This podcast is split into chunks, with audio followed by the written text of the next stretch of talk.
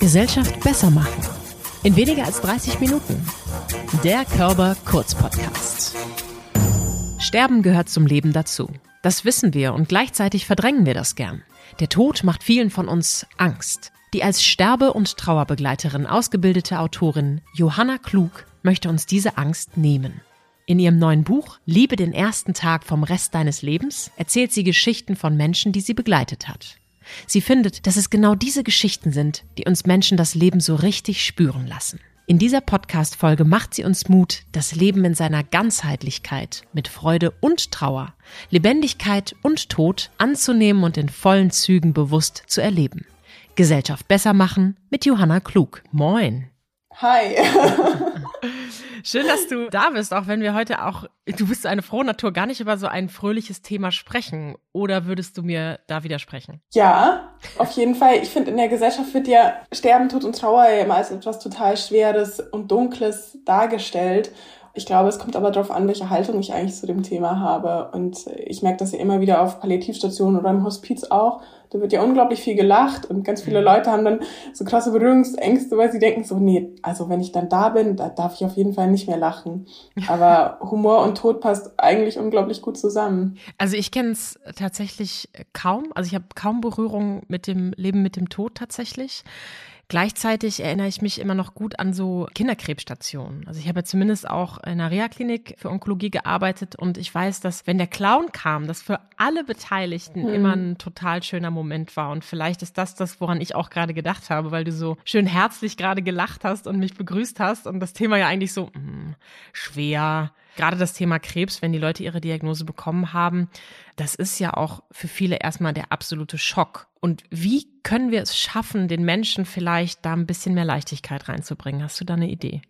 Also erstmal, glaube ich, geht es darum, auch diesen Schockzustand, den man bei einer Diagnose ja auch bekommt und diese Gefühle, die dann auch hochkommen, und das ist ja bei jedem Menschen unterschiedlich, die anzuerkennen und die wahrzunehmen und auch Ärztinnen, dass die da ein feineres Gespür für entwickeln, wie ich solche Krankheiten auch mit ins Gespräch bringe. Also dass ich auch erstmal einen guten Raum schaffe, wo auch jetzt gerade niemand reinpoltern kann oder mhm. so. Also es sind so viele kleine, kleine Dinge, die aber so ins Gewicht fallen, wenn es darum geht, ähm, eine Diagnose zu überbringen. Und auch wenn es danach dann ja auch wieder weitergeht, auch einfach zu gucken, ganz individuell, was könnte dieser Mensch jetzt auch brauchen. Ich finde, das ist immer so schwierig zu sagen, weil es ja so individuell ist und jeder braucht was anderes. Voll. Ich glaube, es ist einfach erstmal total wichtig, das nicht wegzudrücken, wenn ich vielleicht eine gute Freundin habe, die jetzt eine Krebsdiagnose bekommen hat, sondern dann auch einfach wenn ich das Gefühl habe, sie ist bereit darüber zu sprechen, mit ihr auch ins Gespräch zu gehen oder einfach nur da zu sein, zuzuhören, auch die Tränen auszuhalten. Also ich hatte gestern zum Beispiel einen super emotionalen Tag und dann habe ich einfach ultra geweint und man hat das in meiner WG natürlich gehört und dann kam meine Mitbewohnerin zu mir und meinte so, oh Johanna, du hast voll geweint, oh mein Herz und, und dann haben wir auch kurz darüber geredet, wie schwierig das ist für viele Menschen, das auszuhalten. Also das auszuhalten, diese krasse Traurigkeit von mit dem Gegenüber mhm. und viele dann einfach sagen, oh was kann ich tun, damit es dir besser geht. Aber es geht nicht darum, dass es einem jetzt besser gehen muss, sondern es geht einfach darum, da zu sein und diese Gefühle mit auszuhalten. Ähm, weil das sind wir halt auch. Also natürlich habe ich dich jetzt total freudig begrüßt, weil ich mich auch freue auf dieses Gespräch, aber natürlich bin ich auch mal total traurig und weine und das ist doch einfach völlig normal, weil wir das ja auch alle sind. Und wenn wir sagen, so, wir weinen nie, dann müsste ich mir darüber eigentlich mal Gedanken machen. Voll. Ich finde es total schön, dass du das sagst. Ich bin ja auch Psychologin und in meinem Startup beschäftigen wir uns viel mit der Akzeptanz- und Commitment-Therapie. Die besagt halt in allererster Linie, Leben bedeutet Schmerz. Natürlich nicht ja. nur, nur wir Menschen tendieren immer dazu, die unangenehmen Gefühle, die unangenehmen Gedanken weghaben zu wollen, wegzudrücken. Die dürfen nicht sein. Wenn jemand sagt, ich möchte doch nur, dass du glücklich bist, zu seinen Kindern zum Beispiel, dann hat das ja implizit auch die Vorstellung davon, wenn du traurig bist, dann bist du eigentlich nicht so, wie Mama und Papa dich haben wollen. Mhm. Das ist mir auch persönlich erst spät wirklich bewusst geworden, weil ich noch auch damit aufgewachsen bin, das so wegzudrücken, stark zu sein, stark sein zu müssen. Und ich glaube, das ist was, was in der Gesellschaft sehr stark verbreitet ist. Und es wird natürlich total ausgehebelt, wenn Menschen plötzlich eine Diagnose bekommen und ja. krank sind. Ja, und vor allem ist es, glaube ich, auch diese gesellschaftliche Konditionierung, weil wenn jemand sagt, so, ich möchte ja nur, dass du glücklich bist, ja, was impliziert denn Glück? Was mhm. impliziert, also was definiert auch erfolgreich sein zum Beispiel? Also erfolgreich sein zum Beispiel im Umgang mit Menschen, dass ich total bei denen bin, dass ich präsent bin, wenn ich in eine Beziehung gehe mit Menschen. Oder bedeutet erfolgreich sein, einfach nur viel Geld zu verdienen und ein geiles Auto zu fahren? So, ja, sorry, aber am Ende des Lebens kann ich den Scheiß auch nicht mitnehmen. Mhm. So, also wofür alles, wenn ich am Ende eh sterbe, ist vielleicht ist auch ein bisschen provokant.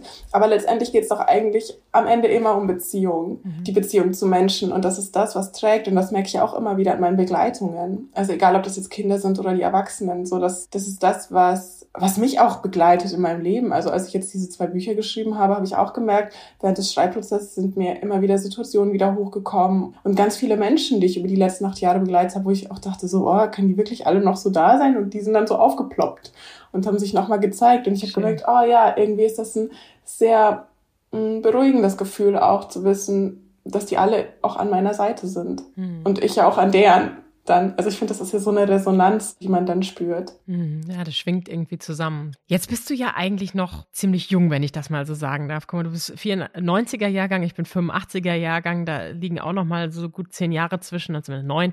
Du bist jetzt schon acht Jahre Sterbebegleiterin. Wie hast du dich dazu entschieden? Wie bist du da drauf gekommen, schon so jung zu sagen, ja, ich beschäftige mich mit dem Sterben? Ich glaube jetzt gar nicht unbedingt, dass es das so eine bewusste Entscheidung war. Ich habe ja mit 16 auch schon zwei Jahre im Altenheim gearbeitet. Mhm. Natürlich war das auch schon irgendwo eine Art von Sterbebegleitung, weil ich einfach Menschen auch bis zum Schluss begleitet habe. Und mir ist es da schon einfach sehr stark aufgefallen, dass nicht darüber geredet wurde, wenn jemand verstorben ist. Da war das Zimmer einfach leer und am nächsten Tag war jemand anderes da drin es gab keinen Raum dafür, ins Gespräch zu gehen. Mhm. Auch über Diagnosen oder, weiß ich nicht, ich habe auch einmal einfach jemanden ähm, gefunden und dann kamen einfach die Bestatter still und heimlich mit dem Holzsarg und die BewohnerInnen im, im Speisesaal, die sollten bitte nichts davon mitbekommen. Wobei ich mir denke, so, wenn nicht, dann hier. Also mhm. eigentlich sollte man doch genau dort einen super offenen Umgang damit pflegen.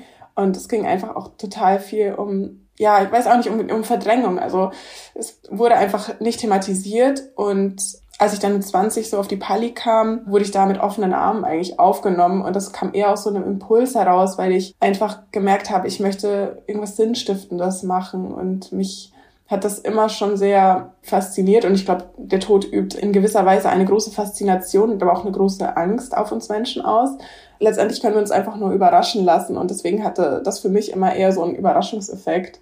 Und ich habe mir das ähm, einfach anschauen wollen. Und tatsächlich hat dann auch diese Arbeit auf der Palliativstation eigentlich dazu geführt, diese Ängste, die ich auch, und ich glaube, die auch ganz normal sind, die man als Jugendliche oder junge Erwachsene hat, ähm, diese Angst vor, werde ich all diesen Ansprüchen gerecht, werde ich den gesellschaftlichen, familiären Ansprüchen gerecht, wenn jeder sagt, so nach dem Abi musst du irgendwie studieren oder eine Ausbildung machen und da geht es dann um Leistung, um Druck, Erfolg und das ist ja alles schon gesellschaftlich definiert. Und ich hatte unglaubliche Angst davor, weil ich auch nicht wusste, wohin mit mir. So, mhm. alle Türen stehen mir offen.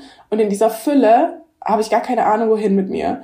Und eigentlich hat mir das auch die Angst vor dem Leben genommen.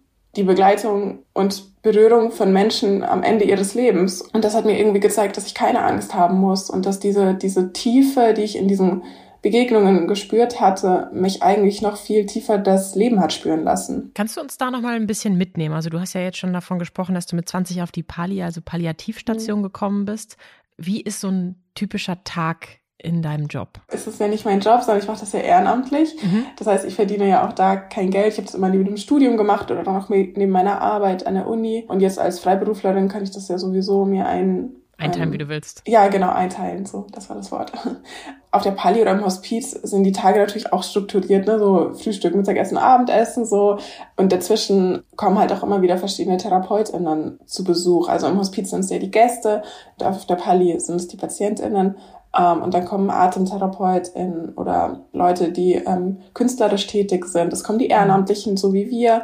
Aber es gibt natürlich auch einfach die Möglichkeit zu sagen, so, nee, habe ich gar keinen Bock auf all das und einfach nur im Zimmer zu sein. Also je nachdem natürlich auch, wie der, wie der Zustand ähm, der jeweiligen Menschen ist. Und dann darf natürlich Besuch auch immer wieder da sein. Es dürfen auch einfach die Zugehörigen zu Besuch kommen und dort übernachten. Es gibt auch Gästezimmer dort. Und dann sind natürlich auch rund um die Uhr, ja, ist ja das Pflegepersonal vor Ort. mhm. und unterstützt. Also der Schlüssel ist, also der Pflegeschlüssel ist auch einfach ein ganz anderer. Es kann sich viel, viel mehr Zeit gelassen werden für die Bedürfnisse. Mhm. Und darum geht's in der Palliativmedizin und auch im Hospiz um diese Ganzheitlichkeit, dass es nicht nur den einzelnen Menschen betrifft, sondern auch das Umfeld und auch die sozialen, spirituellen, psychischen Bedürfnisse. Gibt es denn dann wirklich auch genügend Leute, die das machen? Also du sagst jetzt, ihr habt viel mehr Zeit. Wir kennen das ja spätestens seit der Pandemie, dass die Pflegekräfte maßlos mhm. überfordert sind, dass einfach viel zu wenig Personal da ist, um einfach mal nur eine Hand zu halten und da zu sein. Und da muss es ja noch nicht mal um todbringende Krankheiten gehen, sondern einfach nur um eine Krankheit und um ein, ein Bedürfnis. Ja. Und jetzt sagst du, ihr habt die Zeit. Gibt es so viele Menschen wie dich, die das ehrenamtlich machen oder woher kommt das? Die Menschen, die das ehrenamtlich machen wollen, ja, die gibt es auf jeden Fall. Das ist natürlich auch eine spezielle Gruppe, die das macht, weil nicht jeder Mensch kann sich das rausnehmen, vielleicht auch im Studium oder mhm. während der Arbeit das zu tun. Viele wissen auch gar nicht darum oder haben einfach extreme Berührungsängste. Ich denke mir aber auf der anderen Seite auch, ähm, dass ich natürlich weiß, was für ein riesiges Privileg das ist, ehrenamtlich sich zu engagieren. Auf der anderen Seite habe ich auch neben meinem Studium immer gearbeitet. Also ich habe auch, während ich auf der Pali war, ich war immer in der Gastro, habe da gejobbt, habe mein mhm. Geld verdient und nebenbei noch studiert und das habe ich auch alles geschafft. Aber ich war jetzt auch nicht die wilde Partymaus. So. Also ich habe das auch nicht gebraucht für mich, sondern ich hatte, andere sind halt ähm, Party machen gegangen am Freitag. Ich war freitags immer auf der Pali. So. Das war halt mein Start ins Wochenende. So. Und das war gut so. Ich habe mich da immer sehr drauf gefreut oder immer noch. Das hat nicht nachgelassen. Und äh, deswegen glaube ich, dass es schon auf jeden Fall vereinbar ist. Und wegen dem ähm, Pflegemangel ich habe das in, schon öfter jetzt auch gehört. Und letztendlich sind die Menschen, die ja in den Pflegeberufen arbeiten, eigentlich auch am Ende. Ne? Also die mhm. sind auch einfach fertig mit ihren Kräften. Voll. Und deswegen wollen die aber auch auf die Pali, weil sie ja wissen, da haben sie die Zeit, auch die Zeit für ihre Patientinnen. Okay. Und die Zeit, sich da auch mal rauszunehmen und zu reflektieren und im Gespräch zu sein. Es werden super viele Supervisionen angeboten und, und all das. Das Team hat auch einfach einen anderen Zusammenhalt, weil es nicht so schnell, schnell und zack, zack gehen muss, sondern es ist auch einfach die Zeit da. Und deswegen wollen immer mehr Leute auf die Pali, um da zu pflegen, weil sie wissen so, da haben wir auch die Zeit. Und ich glaube, dass die Menschen, die sich für diesen Pflegeberuf entscheiden, das wirklich aus tiefstem Herzen machen wollen und dann auch einfach kaputt gehen durch das System, weil ein mhm. Krankenhaus ist auch nichts anderes als ein Wirtschaftsunternehmen und da geht es auch einfach nur darum, dass man das Geld verdient wird. So, ist einfach so. Und meine kleine Schwester hat mir letztens auch erzählt, die war da mal noch im Krankenhaus und dann wird nicht mehr von PatientInnen geredet, sondern von Kunden.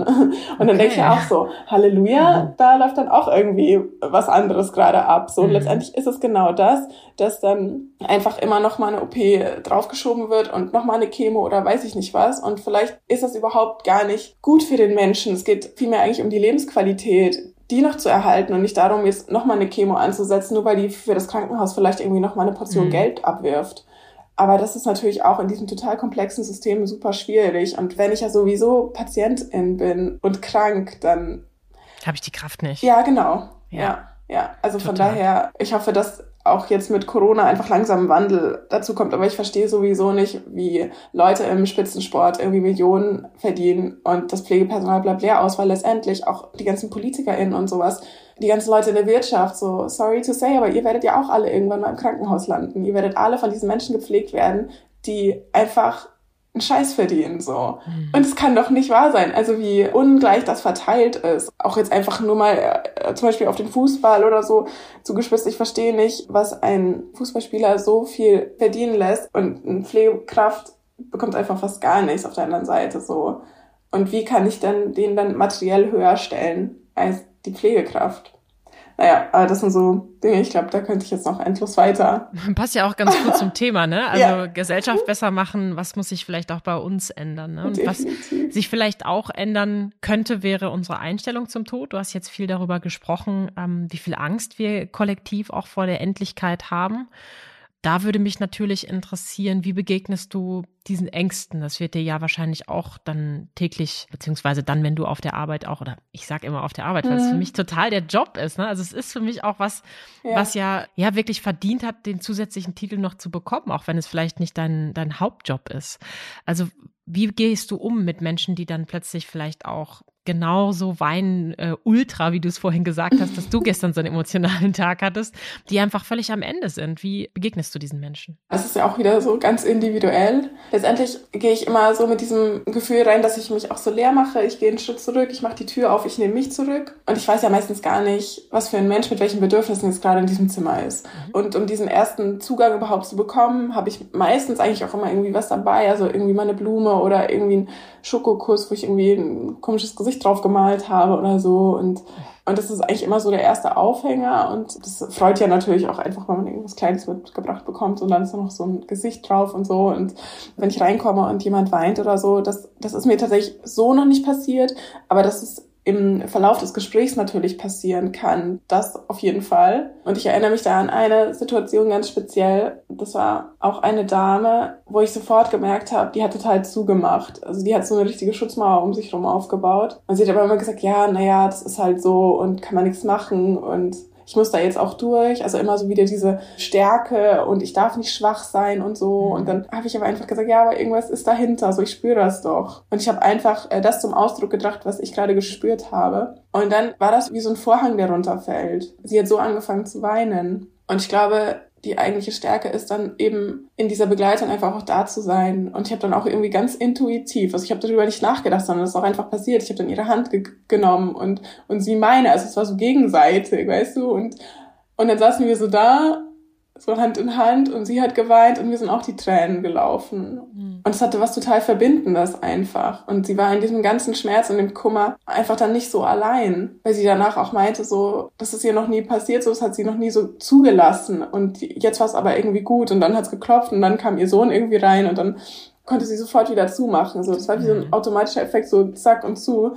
Aber für den Moment, glaube ich, war es gut, dass es einfach mal so ein bisschen sich zeigen konnte, dieses, mhm. diese Traurigkeit und dieser Schmerz auch. Ja, und wie schön, dass du so einen Ort öffnen kannst, wo Menschen einfach mal rauslassen können, ne? wo Menschen einfach sie selbst sein können und nicht die starke Mutter, die ihrem Sohn eben nicht diese Schwäche zeigen will, wie du es gerade beschrieben hast, die dann wieder hochfährt.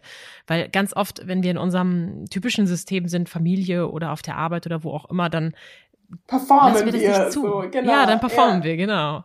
Und das ist einfach, glaube ich, das total tolle Geschenk, was du Menschen geben kannst, da einfach reinzugehen, zu sagen, so du sagst, du machst dich leer, ich komme völlig unbedarft hier rein und erlebe dich und du darfst sein, wie du willst. Und wenn du weinst, dann weine ich gerne mit, weil ich das auch fühle. So, das finde ich, finde ich echt krass. Und das sind natürlich wahnsinnig viele solcher Geschichten, die du so schon in den letzten acht Jahren gehört und erlebt hast. Du hast schon ein Buch geschrieben, das nennt sich Mehr vom Leben. Und jetzt gerade kommt dein neues Buch raus. Mhm.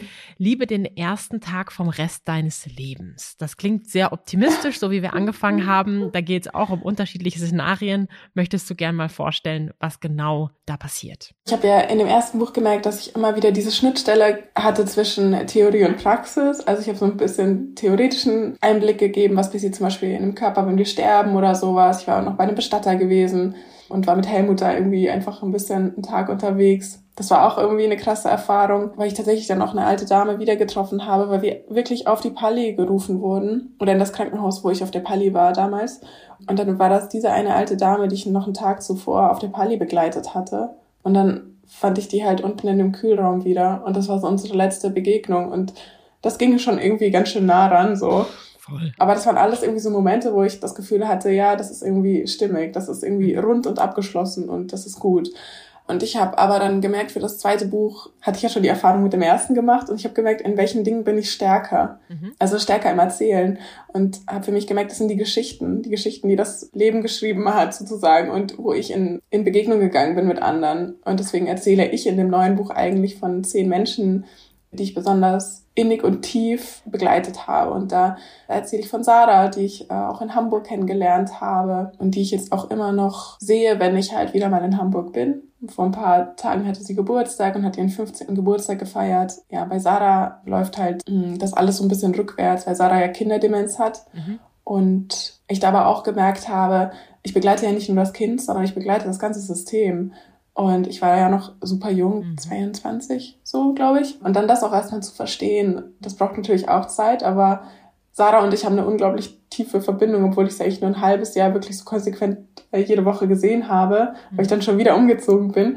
Äh, aber wir haben da so krasse Erinnerungen geschaffen, von denen sie heute noch manchmal erzählt. Und das ist schon fünf Jahre her. Und sie erzählt auf einmal noch von dem Musical-Besuch bei Tanz der Vampire, weil sie Vampire so liebt. Und ich und, ich und ihre Mutter saßen daneben und uns ist der Mund so aufgefallen, weil wir so waren, so, das kann doch überhaupt nicht sein. Sie vergisst so viel. Sie, man, man merkt das einfach, dass sie, dass sie körperlich und geistig abbaut und trotzdem, ja, ist diese Erinnerung so präsent und deswegen ist es auch das, was ich immer sage, so dieses Erinnerungen schaffen gemeinsam äh, ist ja auch gleichzeitig eine Trauerarbeit für die Familie, aber auch Sarah zehrt so sehr davon und jedes Mal, wenn ich komme, nennt sie mich immer beim meinem Spitznamen, den sie mir gegeben hat. Genau, du bist super informiert, ja genau. Aber es sind natürlich auch Geschichten, die ich erzähle von den Menschen, die ich auf der Pali begleitet habe oder auch in Südafrika, wo ich drei Monate im Hospiz gearbeitet habe. Also es ist einfach wichtig, all diesen Menschen auch einen Raum zu geben, so und auch zu zeigen, dass auch am Ende des Lebens einfach sehr intensiv gelebt wird und dass Menschen nicht zu Objekten gemacht werden müssen, dass sie nicht irgendwie so der Lungenkrebs auf Zimmer 12 sind oder so, mhm. sondern dass sie wirklich noch Mensch sind, auch wenn sie sterbend sind, aber sie sind immer noch Menschen und denen möchte ich auch einfach aufrichtig und wahrhaftig irgendwie begegnen und nicht einfach mit meinen eigenen Ängsten, die dann vor mir herschieben oder so, sondern ja, ich finde, das ist wichtig, weil das merken die Menschen. Wenn ich das Vorwort richtig interpretiere, du gehst ja nochmal drauf ein, der Tod, das Sterben ist ein riesen Tabuthema oder eins der großen Tabuthemen bei uns in der Gesellschaft. Und das ist so schade, du hast es hier auch schon gesagt, weil in diesen Momenten, die du erlebst, einfach nochmal eine Verbundenheit entstehen kann, wie wir sie sonst vielleicht gar nicht kennen. Mhm. Wenn wir uns davor aber sträuben, dann können wir das vielleicht gar nicht erleben. Ist das am Ende der Grund, warum du dieses Buch geschrieben hast oder was ist sozusagen deine Mission damit? Ich glaube, es ist einfach zu zeigen, dass wir keine Angst zu haben brauchen, dass es uns nicht gut tut, wenn wir unser ganzes Leben dieses Thema verdrängen, weil wir kommen ja schon auf die Welt und wissen, das ist die einzige Sache, die uns alle verbindet, dass wir irgendwann sterben müssen. Und das hört sich ja immer so platt an und das wird ja immer wieder gesagt in jedem Zitat hoch und runter und so. Aber letztendlich ist es eben genau das. Und wie unsere Gesellschaft eben auch damit umgeht, uns es so aus unserem Leben rausdrückt. Mhm. Das widerstrebt mir, weil ich einfach auch gemerkt habe, dadurch, dass ich den Tod in mein Leben gelassen habe, habe ich ja noch viel intensiver gelebt oder erstmal verstanden, was es überhaupt heißt, am Leben zu sein. Und dieses Bewusstsein darum überhaupt zu haben, schafft ja eine ganz neue Haltung zum Leben an sich. Und wie viele Menschen sehe ich tagtäglich, wenn ich jetzt hier in Berlin irgendwie rumlaufe und schaue in die Augen. Nur für einen. Moment. Dann sehe ich das ganze Leben. Und ich sehe, ob ein Mensch wirklich lebendig ist oder nicht. Das hört sich jetzt vielleicht ein bisschen irgendwie zu groß an, aber ich finde, das kann man ja mal ausprobieren, so. Man sieht dieses Glitzern, dieses Funkeln, dieses Leuchten. Bei manchen Menschen ist das einfach tot. Mhm. Und dann denke ich mir auch so, am Leben sein bedeutet ja nicht unbedingt lebendig zu sein. Mhm. In welchen Strukturen bin ich gefangen, aber ich tue es mir selber nicht eingestehen, weil ich vielleicht viel zu große Angst vor Veränderung habe oder so. Und fair enough, so jeder soll sein Leben so leben, wie er das möchte. Und ähm, Alltag und Struktur ist ja auch total wichtig. Aber ich glaube trotzdem, dass es einfach sehr, sehr wichtig ist, auch die Endlichkeit nicht auszuklammern, weil wir sind ja auch umgeben davon. Einfach wenn wir jetzt nur gucken, so jetzt wird's langsam Herbst, so die Blätter verfärben sich, alles stirbt erstmal, bis es dann im Frühjahr wieder neu entstehen kann. So, also wir sind ja umgeben davon und schließen trotzdem immer die Augen und wollen das nicht sehen. Und wenn wir dann aber konfrontiert werden mit einem Todesfall, dann erwischt uns das halt super hart. Und wir wissen ja gar nicht, wie wir damit umgehen sollen. Und deswegen glaube ich, ist es so wichtig, sich schon vorher damit einfach auseinanderzusetzen. Und das muss ja nicht 24-7 sein, sondern einfach immer punktuell und darüber ins Gespräch zu kommen mit der Familie, mit Freundinnen, manchmal auch mit wildfremden Menschen, ist ja egal. Und ich merke das auf jeden Fall immer wieder, seit ich so offen damit umgehe, dass ich halt auf der Pali bin dass sich da Räume auftun und Gespräche mit Freundinnen entstehen, wo ich dachte, okay, wow, hätte ich gar nicht gedacht, aber wie schön und wie wertvoll. Mhm. Und tatsächlich haben sich viele Freundschaften dadurch auch einfach nochmal vertieft. Und ich habe für mich auch einfach festgestellt, welche Menschen möchte ich in meinem Leben haben und welche einfach nicht. Und da einfach auch sehr selektiv zu sein, um für mich gut sorgen zu können. Das umfasst so eine Ganzheitlichkeit auch. Also es bringt eigentlich nur gute Sachen mit sich sich mit dem Thema auseinanderzusetzen. Vor allem der positive Touch daran, ne? Also liebe den ersten Tag vom Rest deines Lebens. Der Titel, das gilt ja für jeden und jede von uns. Ne? Das ist ja etwas, wir wissen nicht, wie lange der Rest unseres Lebens ist. Ja. Und gleichzeitig diese Lebendigkeit, die du beschrieben hast, das Glitzern in den Augen, das kommt so vielen Menschen abhanden und wie können wir das vielleicht wieder stärker integrieren und das Leben auch in vollen Zügen leben mit allen Höhen und Tiefen, die es so gibt. Weil dieses Tabuthema eben so weit verbreitet ist, gibt es ja auch hier in der Körperstiftung total viele Projekte, die dazu beitragen wollen, sich mit dem Ende auseinanderzusetzen, also der Dialog mit dem Ende. Mhm. Dann haben wir das aktuelle Projekt und das finde ich besonders ähm, witzig, ist jetzt auch schon wieder so paradox, wenn wir so wollen, aber eigentlich ist es das, nämlich der letzte Tag. Dazu gibt es dann auch eine Webseite, der letzte Tag.de, wo ja Menschen einfach mal experimentieren können und eintragen können, was mache ich eigentlich als erstes? Wann klingelt mein Wecker? Was möchte ich unbedingt noch erleben? Und da kommen so tolle Sachen raus, wie ja um 4.44 Uhr klingelt der Wecker. Wäre wär nicht meiner, obwohl heute war es, glaube ich, 4.52 Uhr. Ach Gott, okay. Menschen, die sagen, sie möchten auf jeden Fall noch ein Sektfrühstück in Paris machen. Der letzte Song, der gehört werden wird, kann sowas sein wie It's Like That von Run DMC. Und alleine das, was dabei so hochkommt, ne, Menschen wollen gerne nochmal ans Meer fahren zum mhm. Beispiel, das ist doch, sagt doch total viel über uns aus und was uns wichtig ist. Und wenn wir das ins ja. Heute integrieren könnten, ja. das wär's doch. Wenn wir jetzt einfach sagen, okay, fliege ich jetzt einfach nach Paris und mache dieses Sektfrühstück da oder ich fahre dahin, keine Ahnung. Das zeigt auch, dass sich viele Menschen Gedanken machen. Mhm. Aber die bleiben damit für sich so alleine. Und ich finde, das ist auch das, was unsere Gesellschaft irgendwie, oder die hat damit auch eine Verantwortung, weil sie uns ausbildet zu EinzelkämpferInnen. Aber eigentlich geht es darum, in Gemeinschaft zu sein mhm. und das zu teilen. Und wir müssen nicht kämpfen alleine. Für was so? Ich finde, das ist einfach nur, es zeugt von Stärke und von Mut, ähm, sich auch in solchen Dingen auch verletzlich zu zeigen. Natürlich auch nur, wenn ich ein gutes Gefühl habe bei den Menschen, mit denen ich das jetzt teilen will. Aber dadurch entsteht auch einfach Gemeinschaft und auf einer tiefen Ebene und keiner oberflächlichen. Und wir müssen nicht alleine kämpfen, das müssen wir nicht. Ja, und es geht auch nicht immer darum, eine Bucketlist zu machen. Ne? Also ja. das Sektfrühstück in Paris muss jetzt auch nicht irgendwie auf einen von zehn Schritten, die in meinem Leben noch erreicht werden wollen, Nein. stehen, sondern aber trotzdem so, der Dialog mit dem Ende hat zum Beispiel auch so eine m, tolle ja, Leinwand, also so ein Stoff von der Decke hängen, wo drauf steht, was haben sie in ihrem Leben verpasst? Mhm. So bis jetzt meinetwegen auch. Ne? Und das sind doch spannende Fragen, für die wir uns in meinen Augen viel zu wenig Zeit nehmen. Also wir machen abends zum Beispiel manchmal Fragekarten zu zweit noch im Bett, wo dann einfach nochmal Reflexion stattfindet. Ja. Ich glaube, wenn wir das stärker in unseren Tag integrieren könnten, dann haben wir vielleicht auch wieder die Chance, diese positiven, augenglänzenden Momente im Leben zu integrieren, oder? Auf jeden Fall. Weil es geht ja auch genau darum, irgendwie zu gucken, na, sowas habe ich zum Beispiel in meinem Leben verpasst, aber kann ich das noch irgendwie nachholen oder so, ne? Ja. Wenn es irgendwie so der Wunsch ist, irgendwie wohin zu fliegen oder so ein Stück Torte in dem einen Lieblingsladen um die Ecke zu essen und das habe ich wirklich verpasst oder ich habe verpasst, mich zu verabschieden von einem Menschen, der jetzt schon tot ist, so, aber ich kann immer noch was machen. Also ich kann zum Beispiel ein Ritual für mich finden. Ich kann einen Abschiedsbrief schreiben, einfach für mich und den kann ich zum Beispiel an den Ort legen, wo dieser Mensch begraben ist oder ich habe vielleicht selber so einen kleinen Altar zu Hause oder weiß ich nicht was. Also ich finde, man kann auf jeden Fall Ausdrucksformen dafür finden, ähm, sich auch noch zum Beispiel gut zu verabschieden oder das Verpasste neu in das aktuelle Leben zu integrieren. Ja, oder bei wem möchte ich mich auf jeden Fall noch entschuldigen? Ne? Welchen ja. Streit habe ich noch offen irgendwo? Auch der persönliche Verlust. Und das ist auch nicht von heute auf morgen irgendwie vorbei, weil ich einfach ja auch viel mit, mit Trauernden irgendwie im Gespräch bin und dann kommen immer noch so Floskeln wie, ja, aber Zeit halt auch alle Wunden und mhm.